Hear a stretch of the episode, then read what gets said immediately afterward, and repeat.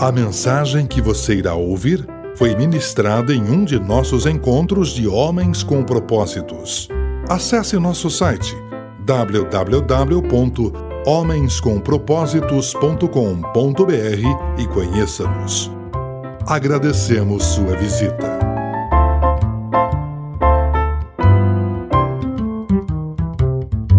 Texto de hoje, Evangelho de João, capítulo 11.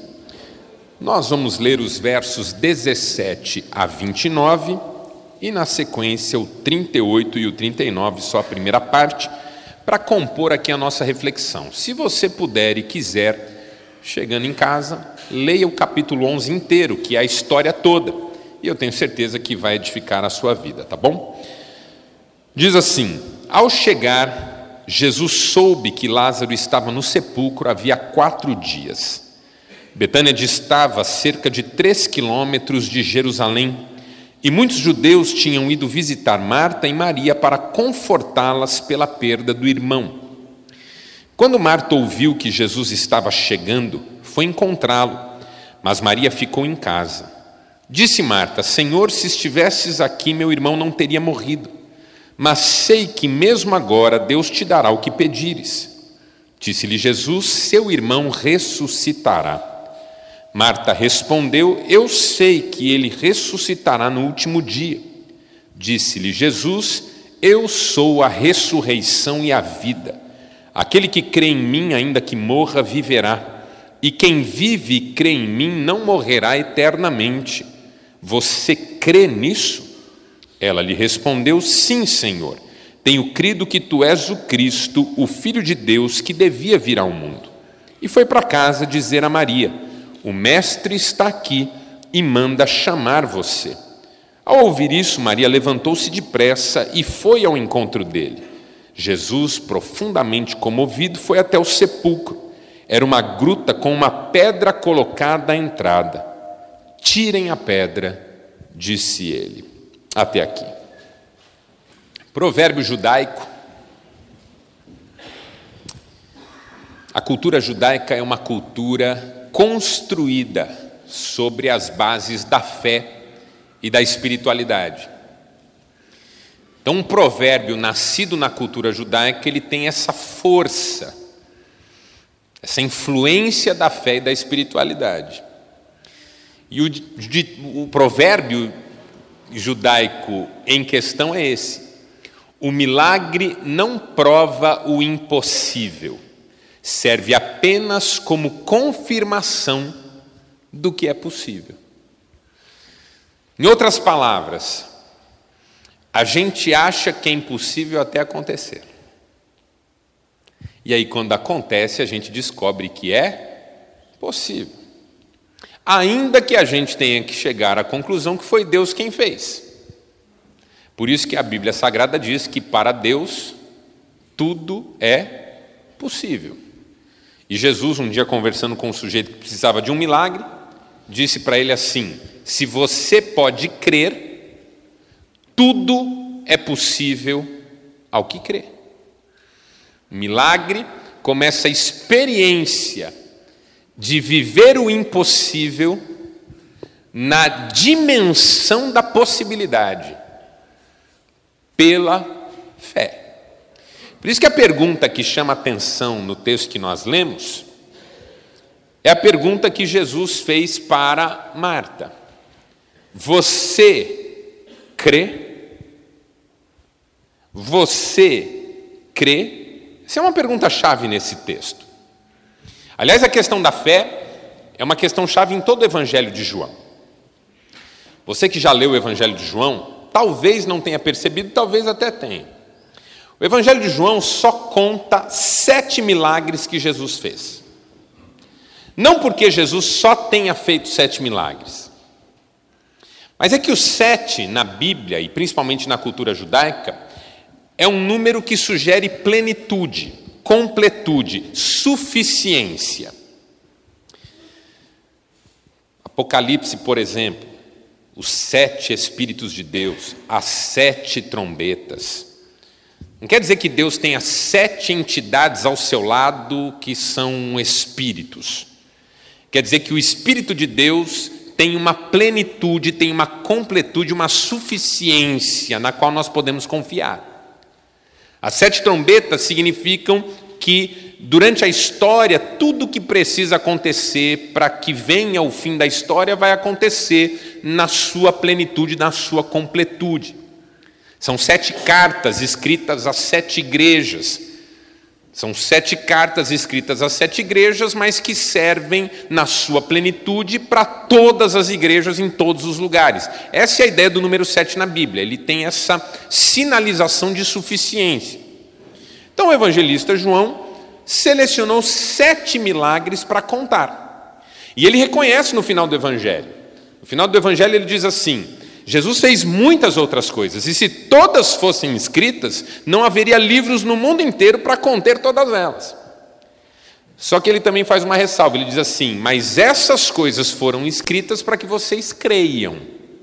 E aí o raciocínio é sensacional, porque o raciocínio de João é assim: se você não crer quando eu contar sete milagres para você, não vai adiantar eu contar mil. Essa é a ideia.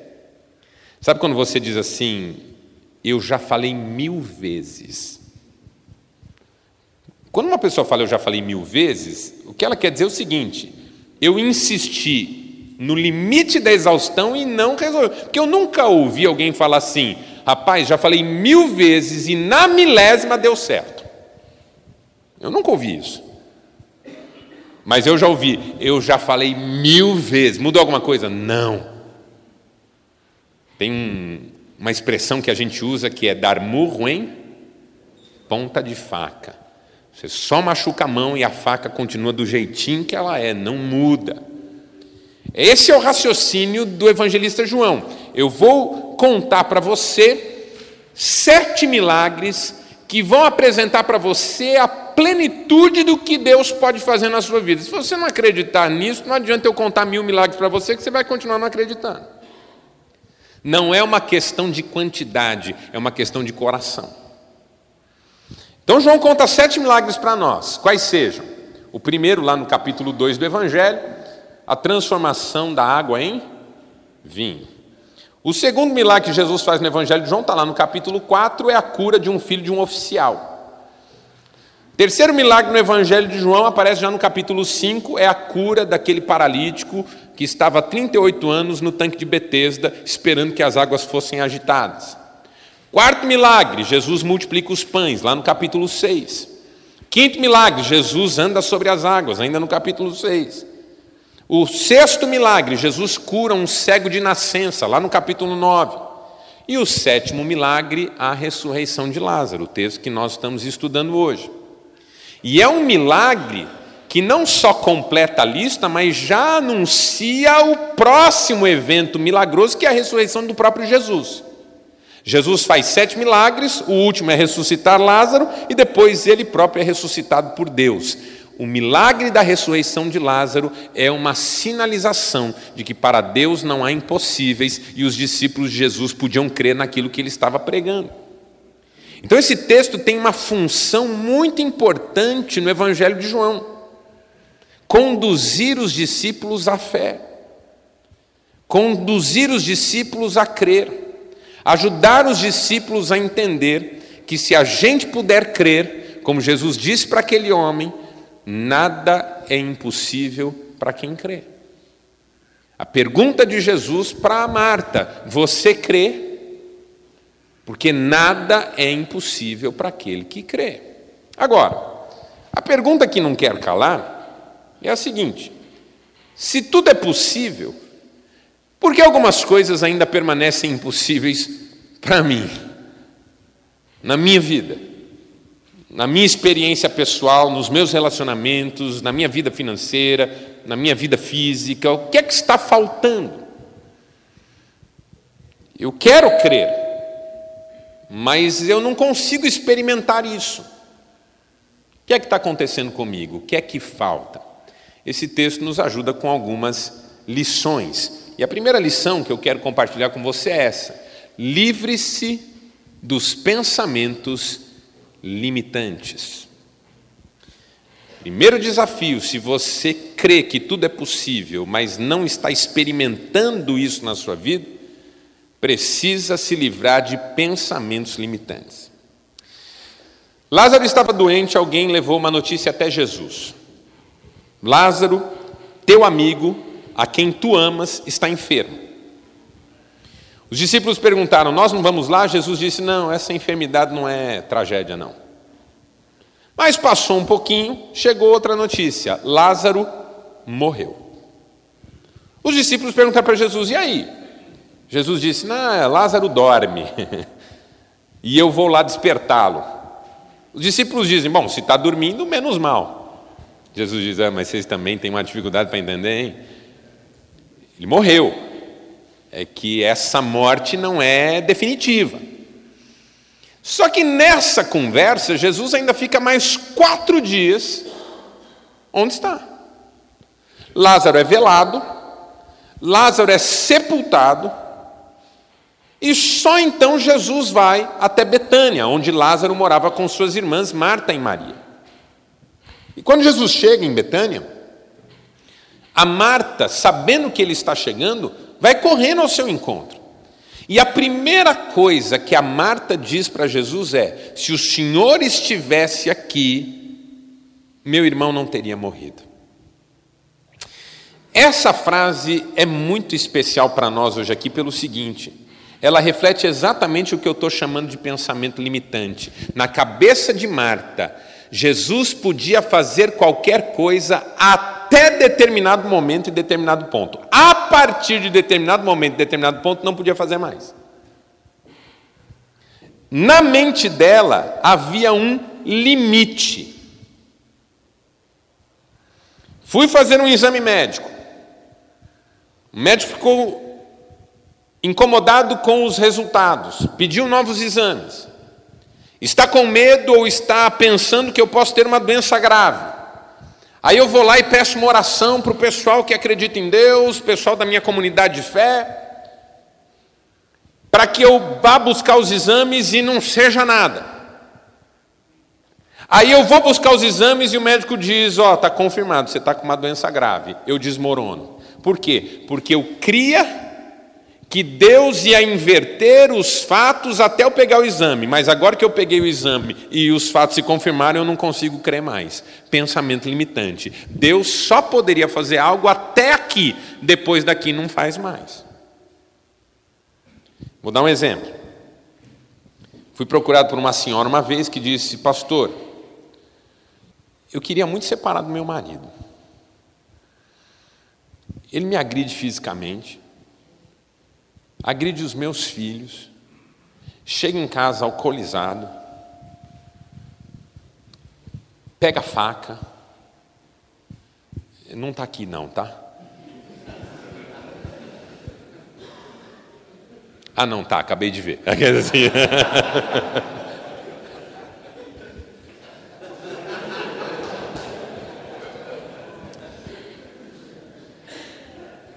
Me trai, já passou até doença para mim por causa dessas coisas que ele faz.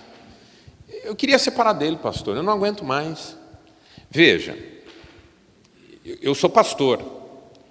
É, eu, eu, tento ajudar as pessoas a viverem bem e a se relacionarem bem e, e a melhorarem os seus relacionamentos.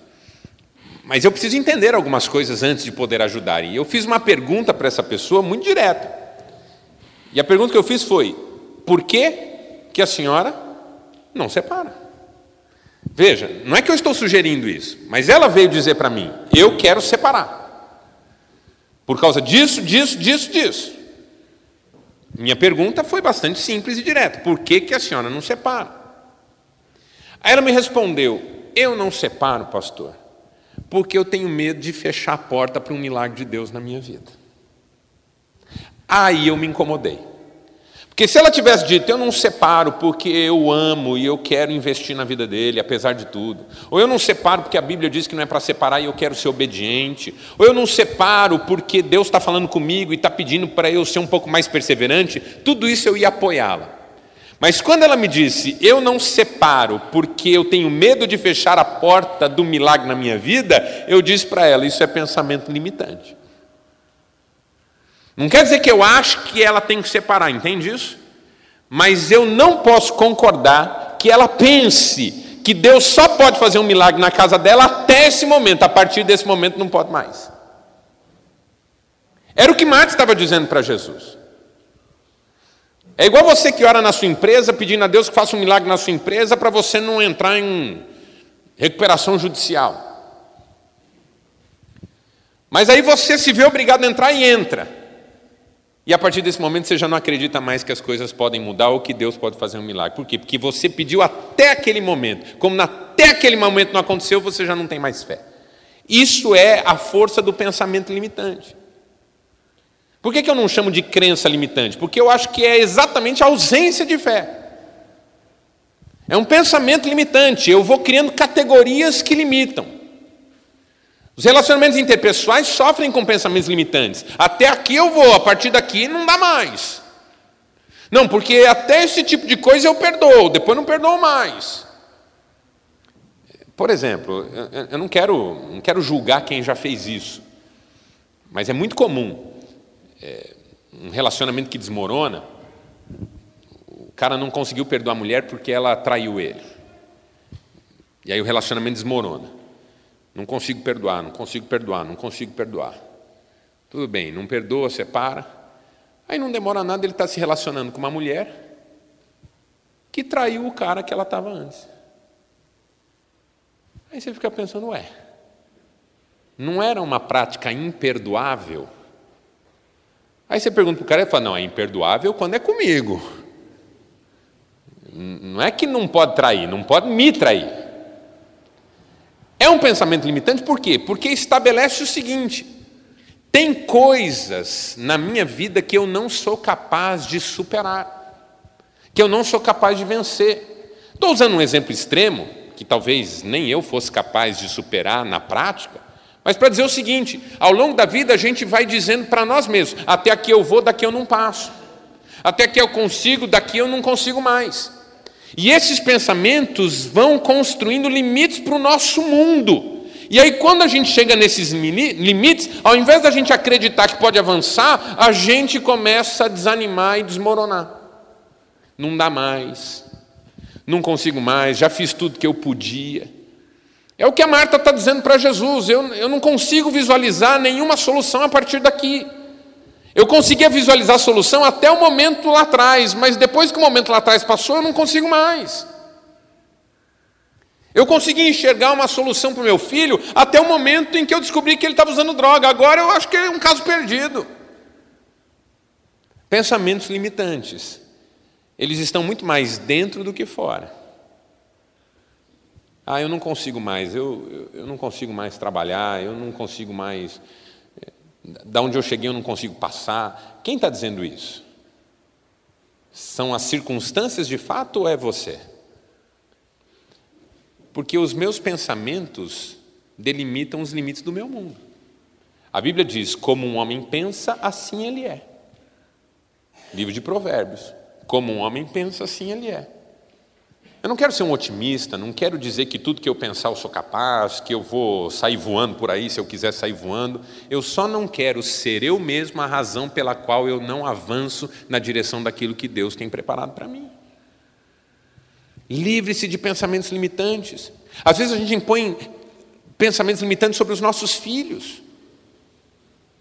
O filho chega em casa todo, todo animado, fala: Papai, papai, eu já sei o que eu quero ser eu quero ser um cientista. Aí você fala, ah, com essas notas que você tira, não vai ser nunca. Você está dizendo para ele, você tem limite e o seu limite é curto, você não vai chegar longe, não, filho. Claro que com aquelas notas ele vai ter dificuldade, mas ao invés de eu impor um pensamento limitante, eu posso passar para ele um pensamento incentivador. Então, filho, você precisa estudar mais ciência. Então, filho, você precisa se dedicar um pouquinho mais. Filho, boa ideia, o papai pode até te ajudar nisso, mas a gente vai ter que estudar. Porque se você quer ser um cientista, a primeira coisa você tem que conhecer ciência. Pai, você é jogador de futebol. Ah, grosso desse jeito, vai jogar onde? No Londrina? Agora você gostou, né? Não, filho, vamos, vamos treinar, vamos. Ao invés de eu matar na raiz, eu, eu abro portas. Pode ser que no dia seguinte ele venha com outra ideia. Não é que eu vou apoiar tudo, mas eu não vou ser o obstáculo. Porque os pensamentos limitantes vão deixando o mundo cada vez mais circunscrito. É o que Marta está dizendo. Ela está diante de Jesus, está dizendo: se o Senhor tivesse chegado antes, tinha alguma chance, mas agora não tem mais. E ela está diante de Jesus. Livre-se dos pensamentos limitantes. Livre-se dessas vozes que talvez venham de um pai que era muito cobrador lá atrás e que ficou repetindo que você nunca ia ser ninguém na vida, de uma mãe que disse você só dá trabalho, e aí você internalizou essas vozes e elas continuam determinando a sua postura e a sua conduta hoje.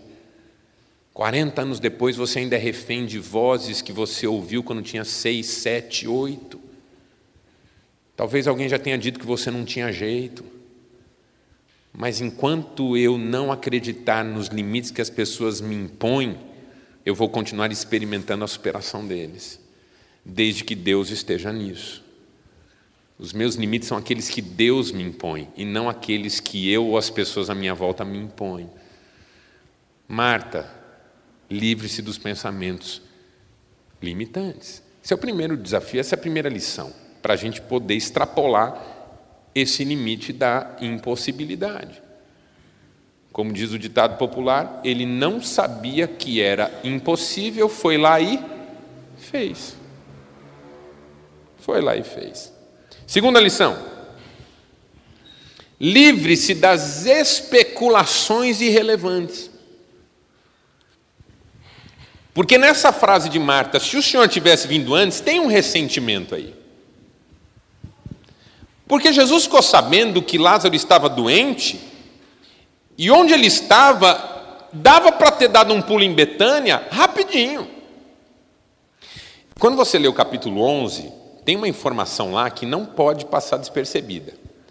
Diz assim: Jesus amava Lázaro e suas irmãs Marta e Maria. Ou seja, era uma família por quem Jesus tinha muito carinho, muito amor.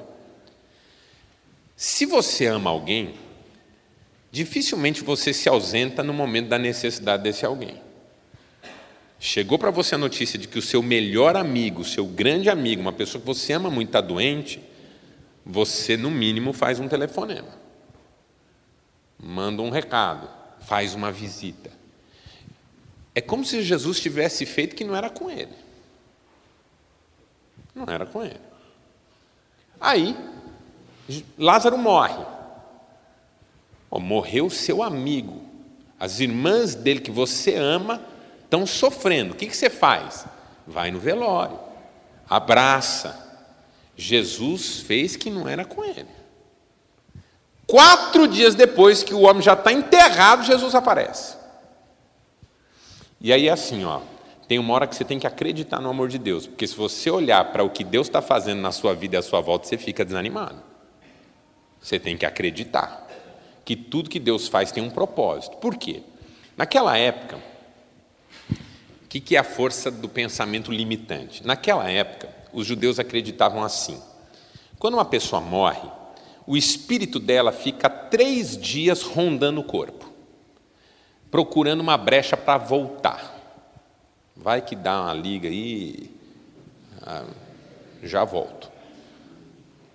Só que deu três dias e não apareceu oportunidade, aí o espírito vai para a região dos espíritos e não tem mais chance de voltar. Isso era uma crendice no mundo popular judaico. Só que era muito difundida. Até três dias dá para fazer alguma coisa. Chegou no quarto, não dá mais. Que dia que Jesus chega? No quarto. Porque Jesus não estava preocupado só em ajudar o seu amigo, ele também estava interessado em ajudar todos. Porque o milagre que Deus faz na minha vida não tem como objetivo só resolver o meu problema, mas dar um testemunho de quem é Deus para todo mundo que me cerca. Então Jesus chega no quarto dia propositalmente.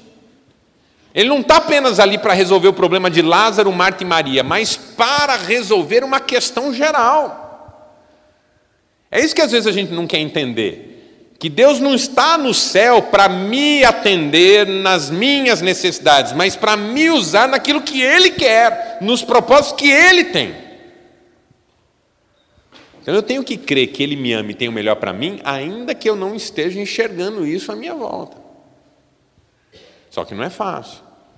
E quando Marta vê Jesus, ela fala: se o Senhor tivesse chegado antes, meu irmão não tinha morrido. E nós avisamos, mandamos recado.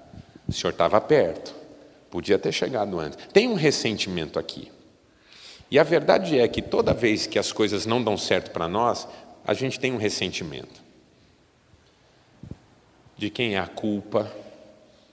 Se aquele médico não tivesse dado o tratamento que deu, a gente talvez tivesse feito outra coisa se aquele amigo não tivesse virado as costas, se aquela pessoa não tivesse falado o que falou, se a esposa não tivesse feito como fez, se o pai não tivesse feito o que fez, se o irmão não tivesse feito o que fez. Ou seja, toda vez que a nossa vida chega num ponto que a gente não gosta, é difícil a gente admitir que, que é a gente que está na questão.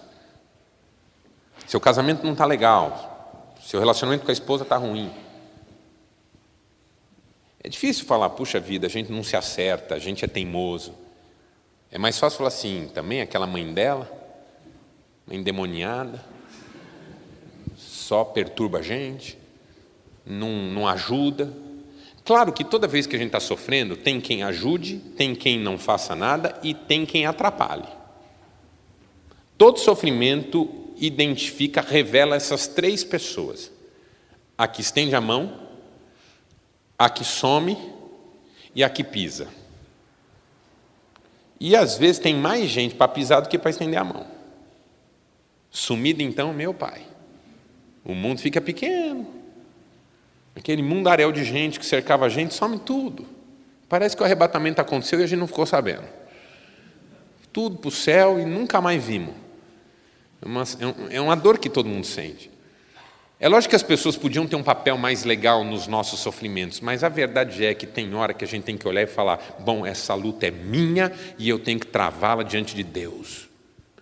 Minha sogra não me ajuda, podia me ajudar, está me atrapalhando, mas a verdade é que ela só consegue atrapalhar o meu casamento porque eu e minha esposa não estamos nos entendendo.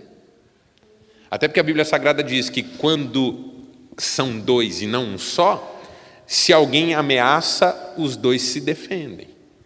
E um cordão de três dobras não se rompe com facilidade. Então, assumir a própria luta é um desafio, mas não é fácil. Então a gente começa a procurar culpados, estabelecer culpas, ressentimentos. Ah, mas não fosse isso, não fosse aquilo. E entra um negócio na nossa vida que é uma tragédia, que é o tal do si se não tivesse sido assim, se não tivesse acontecido aquilo, se não tivesse falado desse jeito, se tivesse chegado antes, o meu irmão não teria morrido. E o se é uma tragédia porque ele não resolve nada. Você tem esse direito de ficar pensando como seria a sua vida se. Igual um sujeito que falou para mim esses dias assim: falou assim, pastor, se eu tivesse ouvido meu pai, eu não tinha casado com essa mulher que eu casei. Olha, meu pai é um sábio. Se eu tivesse ouvido meu pai, eu não tinha casado. Eu falei, quanto tempo você é casado? Ele falou, 22 anos. Eu falei, irmão, essa pergunta está meio cumprida aí. Se há 22 anos, se. Ok, se tivesse ouvido o pai, não tinha casado, mas assim, está casado há 22 anos. Não é mais uma questão de se eu tivesse ouvido meu pai, é uma questão do que pode acontecer agora. E é o que Jesus provoca Marta. Ele fala assim: Marta, teu irmão ressuscitará. Eu podia ter chegado antes? Podia. Eu podia ter curado ele enquanto ele estava doente? Podia, mas eu estou aqui agora e o teu irmão ressuscitará. E ela ainda tem dificuldade. Ela fala, ah, eu sei que ele ressuscitará no último dia. Aí ele fala, Marta, eu sou a ressurreição e a vida. Olha que legal. Jesus não está dizendo, Marta, é, se eu tivesse chegado antes, eu poderia fazer alguma coisa. Não é uma questão de tempo, é uma questão de identidade não é o que eu podia ter feito se chegasse, é quem eu sou. Eu sou a ressurreição e a vida. Quem crê em mim, ainda que morra, viverá. E quem vive e crê em mim, nunca morrerá. Você crê nisso? E é tão forte porque a Marta não tem certeza. A resposta dela não é creio só. Ela diz: Eu creio que tu és o Cristo. Ou seja, eu creio que tu és o Cristo. Agora, sobre a ressurreição e a vida, eu já tenho dúvida. Eu, eu creio que tu és o Cristo, filho de Deus vivo, que deveria vir ao mundo. Ela não está muito certa. E aí Jesus fala para ela: então faz o seguinte, chama a tua irmã, vai. Tem hora que não dá mais, né? Marta, vamos fazer um negócio. Porque Marta, você sabe quem que é, né? É aquela que estava fazendo um monte de coisa. E a Maria estava conversando com Jesus e ela fala: Jesus, manda minha irmã me ajudar. E Jesus fala: Marta, você está preocupada com tantas coisas e uma só é necessária e é a que a Maria escolheu e essa, isso não será tirado dela. A Marta era agitadona, meio zoada. Aí Jesus fala: Você crê? Ela fala: Creio. Mais ou menos. Hum, então vai o seguinte, chama a tua irmã que é melhor conversar com ela do que com você. Aí ela vai e chama a Maria, fala, o mestre te chama. Quando a Maria vem, ela fala a mesma coisa, Senhor, se o Senhor tivesse aqui, meu irmão não tinha morrido. Eu não sei como teria sido a sua vida ser. O que eu sei é que a sua vida ainda pode ser do jeito que Deus quiser que ela seja, porque tudo é possível a quem crê. Livre-se das especulações irrelevantes. A gente perde muito tempo. Ah, mas se eu tivesse, ah, mas se eu fosse, ah, mas se eu não, ah, mas se de algum modo. É verdade, mas nesse momento importa que eu assuma a minha vida, meu contexto, a minha situação e experimente o que Deus tem para mim. É a frase do psicanalista francês Jacques Lacan. O fato de você me dizer que é assim ou assado por causa disso ou daquilo, desse ou daquele, não muda o fato de que é você quem me diz que é assim ou assado por causa disso ou daquilo, desse ou daquele. Ou seja, é você quem está no centro dessa história. E é só você que pode fazer algo pela sua vida nesse momento. Você crê nisso? É a pergunta que o Jesus está fazendo para Marta e que ela tem dificuldade de responder. Por quê? Porque é mais fácil especular do que crer. É mais fácil ficar se perguntando. É igual reunião de empresa. Às vezes é mais fácil a gente ficar identificando as razões pelas quais a campanha não deu certo do que estabelecer estratégias, planos, metas e métodos para as coisas virarem. É mais fácil a gente encontrar os problemas do Brasil do que a gente propor soluções. É mais fácil a gente dizer o que está errado com a nossa esposa do que ajudá-las a melhorarem. É mais fácil a gente explicar por que, que a gente não consegue algumas coisas do que tomar a decisão de consegui-las. Livre-se das especulações irrelevantes. Terceiro, livre-se dos obstáculos do caminho. Porque aí Jesus diz assim: vamos lá para o sepulcro. E ele está decidido a ressuscitar Lázaro, que é uma coisa impossível até então. Ele chega diante do túmulo, vai ressuscitar uma pessoa, vai manifestar um poder inimaginável, e diante do sepulcro, que está fechado com uma pedra, ele olha para as pessoas e diz assim: tirem a pedra. Com todo respeito, o senhor vai ressuscitar uma pessoa, não dá para tirar o pé do senhor mesmo? Tipo, faz ela rolar. Já pensou Jesus chegando no, no sepulcro e faz assim, ó, pedra, sai da frente. E a pedra rola. Já começa bem, né? Já dá uma impactada. Todo mundo já começa a acreditar que vai rolar mesmo. É? Hashtag partiu ressurreição. Começa a ter um clima. Só que não, ele para na frente do sepulcro, ele vai ressuscitar uma pessoa, olha para as outras e fala assim: só que eu preciso que vocês tirem a pedra. Por quê? Por uma razão muito simples: Deus não vai fazer o que você pode fazer. Ele vai fazer o que você não pode fazer, mas o que você pode fazer, ele vai continuar querendo que você faça. E aqui, pessoal, tem uma coisa que eu acho complicada, sabia? Porque assim, eu quero um milagre na minha vida, quero mesmo, mas eu não estou muito afim de tirar algumas pedras, não. Eu quero que o Lázaro ressuscite. Quero que ele ressuscite, apareça aqui do meu lado e a vida continue do jeito que era antes, mas eu não quero mover essa pedra porque deu um trabalhão colocá-la ali. Eu quero milagre, mas não quero remover pedras. Vou dar um exemplo. O sujeito chegou para mim há muitos anos já, me contou a história da vida dele. Eu já conheci um pouco da história dele porque ele tinha sido muito famoso na cidade onde eu morava. Foi um homem muito rico, tinha vários negócios, vários negócios, todos muito grandes. Era um empresário muito bem sucedido. Frequentava os círculos mais restritos da sociedade. E foi perdendo tudo, foi perdendo tudo, foi perdendo tudo, foi perdendo tudo, foi perdendo tudo, a ponto de ficar pobre. Esse sujeito começou a fazer serviço tipo marido de aluguel. Pintava um muro, pregava um quadro na parede, uma coisa bem assim básica. Aí conheceu a fé, conheceu a igreja, me conheceu como pastor, foi me procurar, me contou essa história e falou assim: Pastor, eu queria que Deus fizesse um milagre na minha vida. Mas eu percebi que tinha alguma coisa que não estava contada na história. E eu perguntei da família. Aí falou da esposa, falou dos filhos, e eu percebi que a história com um dos filhos não estava legal. Falei, e esse filho aí? Ele falou, ah, pastor, isso aí é uma história triste na minha vida. Eu não falo com esse meu filho já há mais de 10 anos. Eu não conheço os filhos dele, eu nunca mais o vi, a gente não tem nenhum relacionamento. Aí eu falei para ele assim: rapaz, você já pensou na possibilidade de isso ser uma razão pela qual sua vida está degringolando? E se você perdoasse esse menino? Ele falou: Ah, pastor, eu não consigo. Eu já tentei, mas eu não consigo. Eu tenho muita mágoa dele. A gente se atracou, foi uma coisa muito feia. Eu, eu expulsei ele da minha vida, ele também me expulsou da vida dele. Eu, eu, não, eu não consigo perdoá-lo, não. Já tentei, mas não consigo. Eu falei: talvez, talvez você não vá conseguir reconstruir sua vida enquanto não perdoar esse menino, porque é uma questão muito básica. Mas não teve o que eu falasse que ele pusesse a perdoar o menino. Ele saiu da minha sala muito desanimado, porque ele não queria perdoar o filho. Mas aí um dia ele estava num culto e eu preguei sobre o perdão, e Deus tocou o coração dele.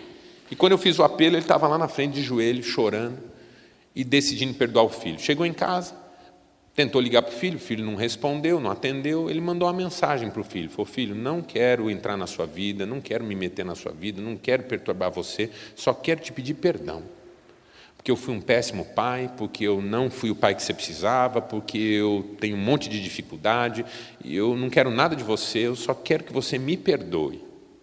Quando o filho leu, o filho ficou tocado e ligou para o pai.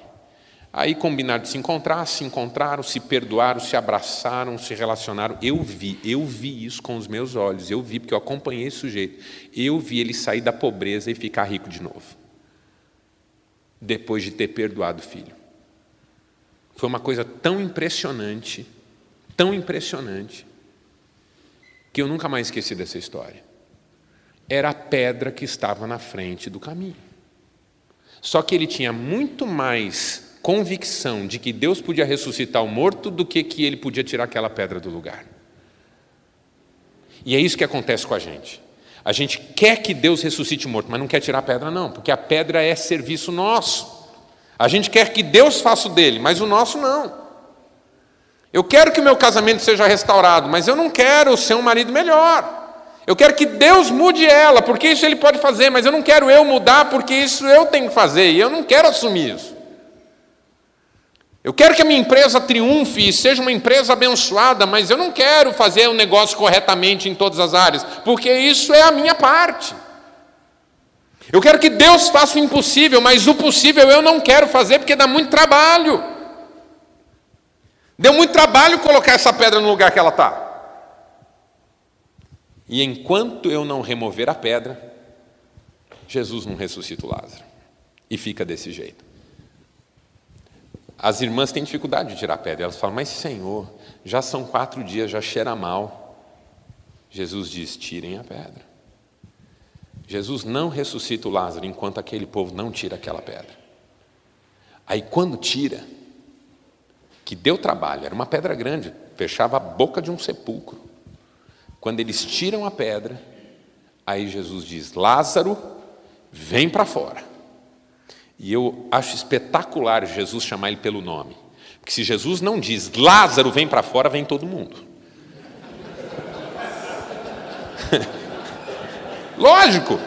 Jesus para na porta de um sepulcro e diz assim: vem para fora, posso ir também? Não, melhor não. Vamos. Lázaro, ó, hoje é Lázaro, pessoal. Espera um tanto aí. Hoje é Lázaro. Lázaro vem para fora e Lázaro vem. Quatro dias depois, é uma coisa extraordinária. Por quê? Porque alguém se dispôs a tirar a pedra. A inspiração da semana é esse senhor simpaticíssimo que faleceu esse ano, Billy Graham, aos 99 anos. Nasceu em no, novembro de 1918 e faleceu em fevereiro de 2018. Uma das frases que ele disse, dentre tantas que ele disse, foi essa: O maior acontecimento da história não foi o homem subir e pisar na lua, foi Deus descer e pisar na terra. Porque depois que Deus fez isso, nada é impossível. Esse homem nasceu numa fazenda, filho de fazendeiros muito simples. Teve uma infância muito singela, com algumas privações. Estudou, se esforçou, teve uma experiência com Deus, se dedicou ao seu chamado. Ele se tornou o pregador mais conhecido do mundo ele foi ouvido diretamente por 250 milhões de pessoas em 185 países diferentes. Indiretamente, supõe-se que ele tenha sido ouvido por mais de um bilhão de pessoas no mundo. Ele foi conselheiro da maioria dos ex-presidentes americanos. Quando ele faleceu em fevereiro, no mundo inteiro correu a notícia de que tinha falecido Billy Graham, um dos homens mais importantes da história recente dos Estados Unidos, conselheiro de ex-presidentes e amado pelos americanos por jamais ter sido envolvido num único escândalo. Um homem que frequentou as esferas de poder em todas as suas instâncias e jamais se deixou envolver em um único escândalo, porque tudo é possível. Nasceu numa fazenda. O que, que não é possível para nós, hein? O que, que não é possível para Deus? Por isso, o desafio da semana é esse. Pense em pedras que você precisa tirar do caminho. E então, tire. Simples assim. Vamos ficar em pé e vamos orar.